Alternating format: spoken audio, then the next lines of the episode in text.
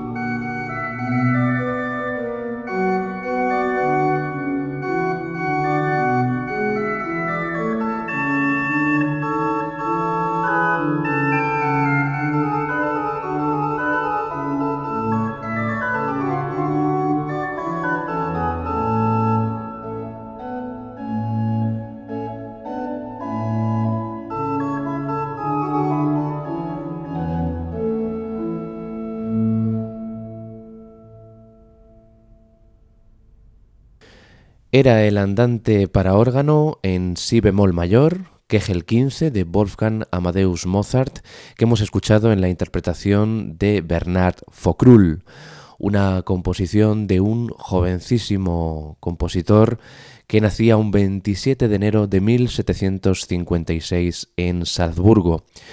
Hoy este espacio de música sacra en la sintonía de Radio María va a estar dedicado a este niño prodigio, a este genio de la composición en el clasicismo vienés y tras haber abierto con esta breve composición organística del genio salzburgués, nuestro espacio va a estar centrado en la Misa Solemnis en Do menor, Kegel 139, la Misa del Orfanato.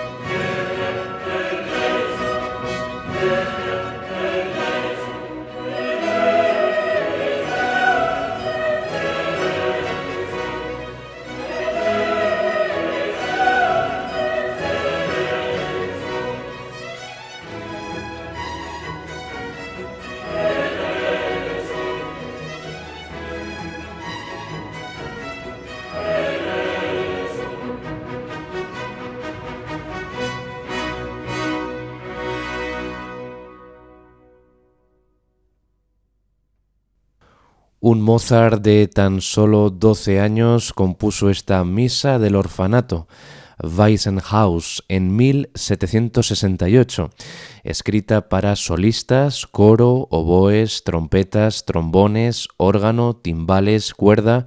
Esta misa asombra por la maestría orquestal, por la calidad constante de su música, de sus melodías, de su inspiración, la naturalidad de los contrastes entre las secciones con este brillo que nos remite a las composiciones litúrgicas napolitanas, este Kyrie eleison, Christe eleison, y que mm, pues aquí alterna tanto el coro con eh, la participación de los solistas en eh, la parte central. Ya hemos visto que la introducción es em, oscura, en do menor, y que luego se va aclarando en, pues, en un clima solemne y apoteósico.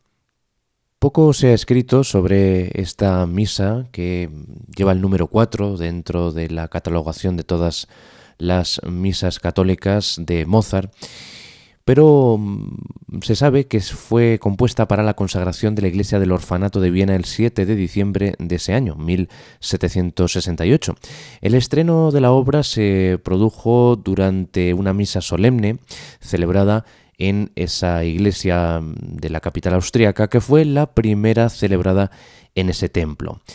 ¿Por qué se calificó de misa solemnis? Pues porque ese calificativo, esa denominación en latín, pues obedecía a aquellas misas eh, que mm, tenían una instrumentación diferente a la de las misas normales. La orquestación, ya se la he detallado, era muy nutrida, muy numerosa y eh, era un tipo de misa que era muy frecuente, ¿no?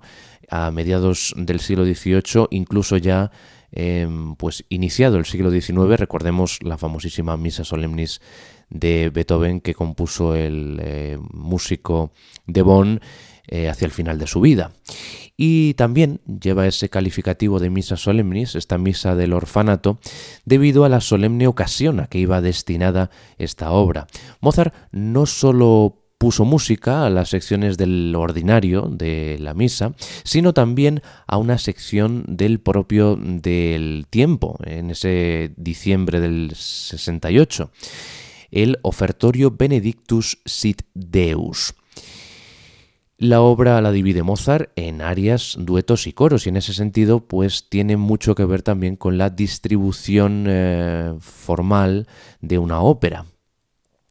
Este inicio del Kyrie en adagio está en modo menor, como lo está el Quitolis del Gloria, el Et Incarnatus es el Crucifixus y el comienzo del Agnus Dei, unos tempi, unos tempos lentos que están eh, muy acordes, eh, están en relación con el significado litúrgico de estas eh, partes del ordinario de la misa y el resto pues de las partes obedecen a los códigos y al lenguaje de la ópera del tiempo de Mozart.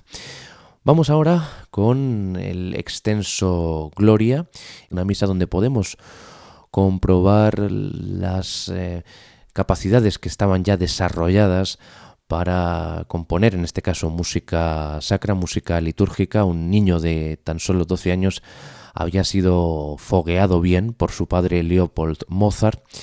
Y eh, es curioso porque hay una cita del propio padre de Mozart, Leopold, eh, recordamos a nuestros oyentes que estamos eh, celebrando, conmemorando el nacimiento de Mozart en 1756, el 27 de enero.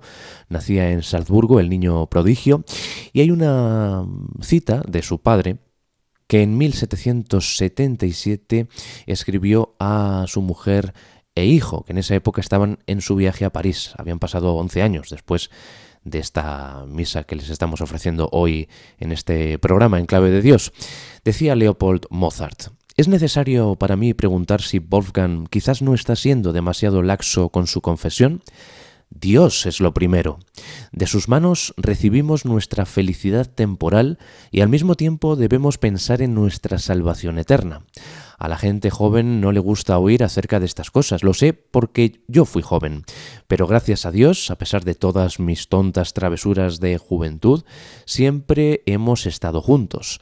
Evito todos los peligros a mi alma y guardo a Dios y mi honor y las consecuencias, las muy peligrosas consecuencias ante mis ojos.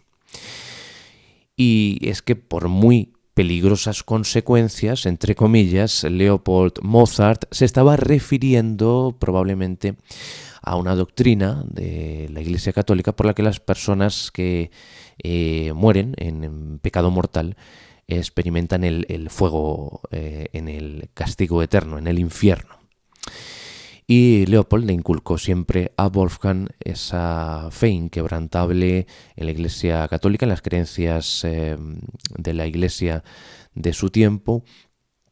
Y eh, en 1768, precisamente en el año en el que compuso Wolfgang esta magnífica, sensacional Misa Solemnis, la Misa del Orfanato, escribió el padre de Mozart a Lorenz Haneauer, describiendo a su hijo de la siguiente forma.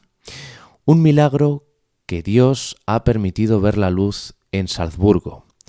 Y si es mi deber convencer al mundo de este milagro, es por lo que ahora, cuando las personas están ridiculizando todo lo que se llama un milagro y la negación de todos los milagros.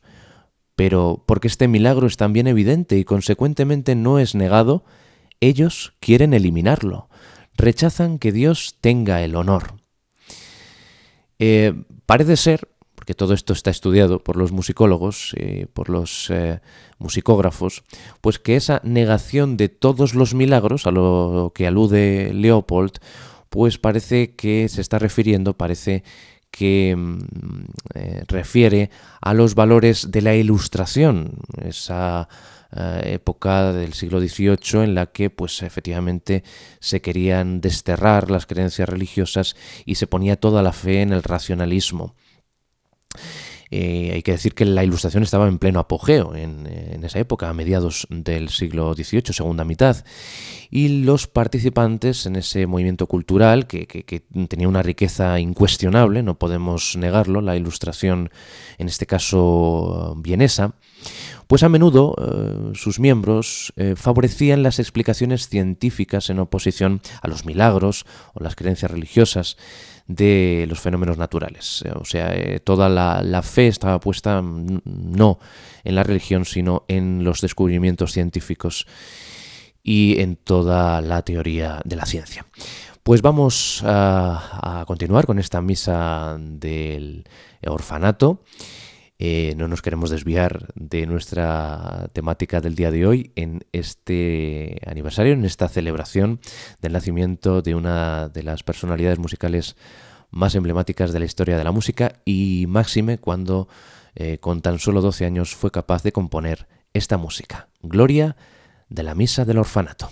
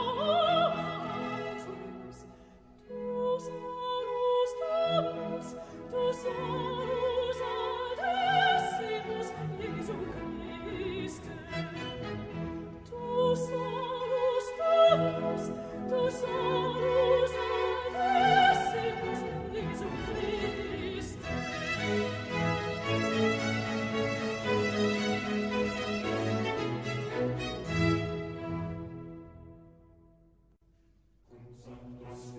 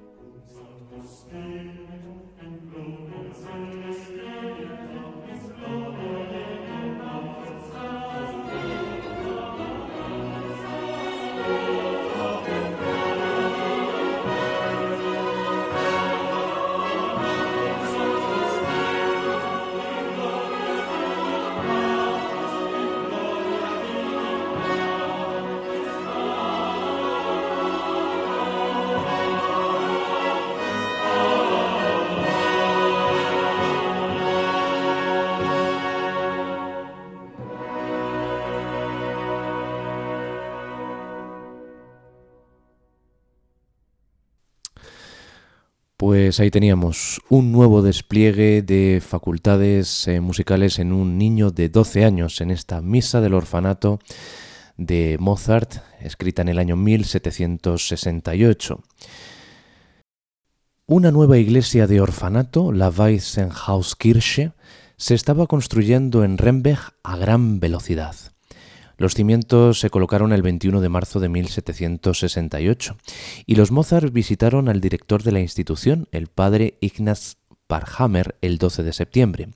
La consagración tuvo lugar más tarde ese mismo año, el 7 de diciembre, festividad de la Inmaculada Concepción, en presencia de la emperatriz María Teresa, el emperador José II, los archiduques Fernando y Maximiliano y las archiduquesas Elizabeth y María Amalia. Toda la música para esta ocasión fue compuesta por Wolfgang. Según la carta de Leopold a Haneauer del 12 de noviembre, las obras consistían en una misa solemne, un ofertorio y un concierto de trompeta para niño. La misa parece idéntica a la orquestación muy elaborada en do menor mayor, la Kegel 139, esta que estamos escuchando en este programa con cuatro trompetas y timbales, mientras que el ofertorio parece haberse perdido igual que el concierto de trompeta. Del acontecimiento informaba al día siguiente el Wienerisches Diarium, donde se hacía mención especial del hecho de que toda la música ejecutada por el coro del orfanato había sido compuesta por Wolfgang Mozart, de 12 años y bien conocido por su talento especial. Se la recibió con aplausos y asombro generalizados y fue dirigida por él mismo con la mayor precisión igual que lo fueron los motetes. A Wolfgang se le premió con un noble regalo de manos de la emperatriz en persona. La iglesia estaba llena a rebosar. Su reputación había quedado plenamente justificada y tal como escribía su padre una semana más tarde, la familia podía dejar Viena bien contenta después de Navidad. Los Mozart estaban en la abadía de Melk el 28 de diciembre, de donde Wolfgang tocó el órgano y fue agasajado por el director del coro con un festín al que también asistió el abad.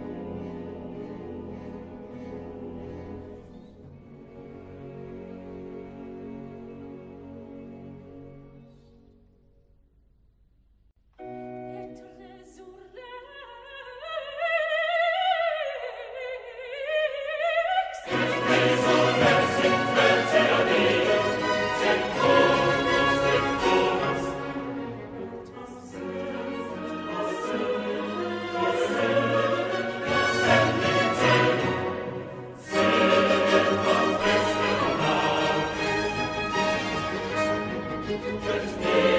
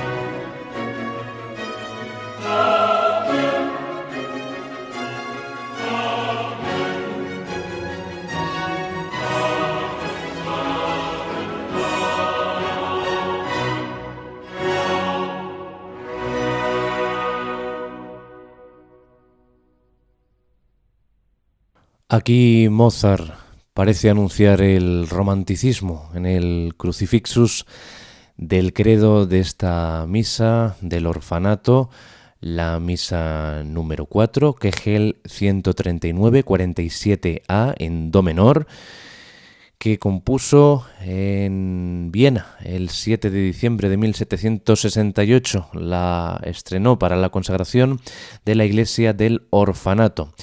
12 años tenía Mozart y ya apuntaba maneras en esta composición que pues eh, eh, en algunos casos ya nos está eh, anunciando el requiem, la atmósfera lúgubre en tonalidad menor de su requiem del año 1791, en este caso en la tonalidad de re menor. Era el Crucifixus y el Et Resurrexit del credo y nos vamos a ir hacia el final ya de esta misa del orfanato. Nos quedan tan solo por escuchar el Sanctus, el Benedictus y el Agnus Dei, las tres últimas partes del ordinario de la misa. Y ese Agnus Dei final va a tener también un clima dramático, algo trágico, con un tempo lento.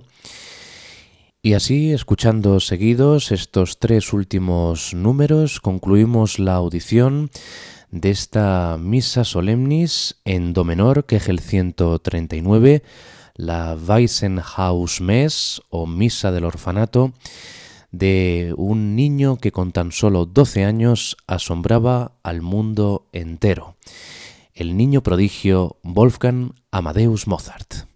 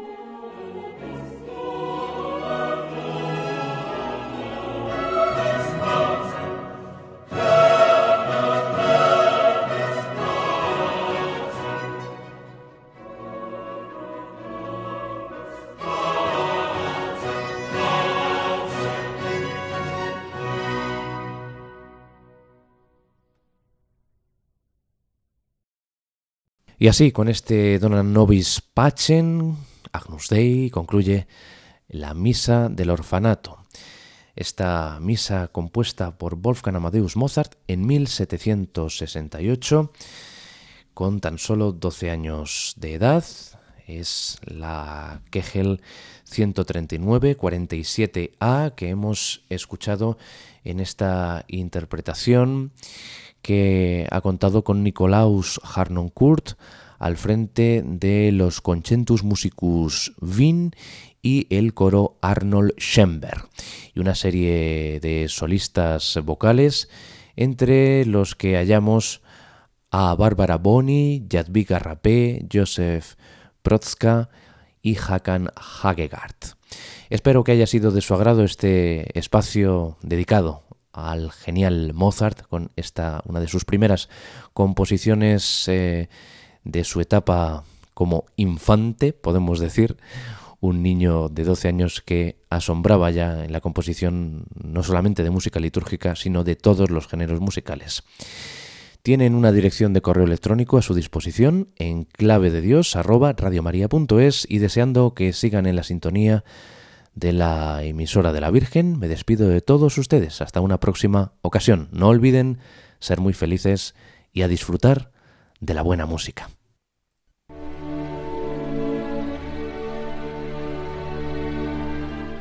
Y así termina En Clave de Dios con Germán García Tomás.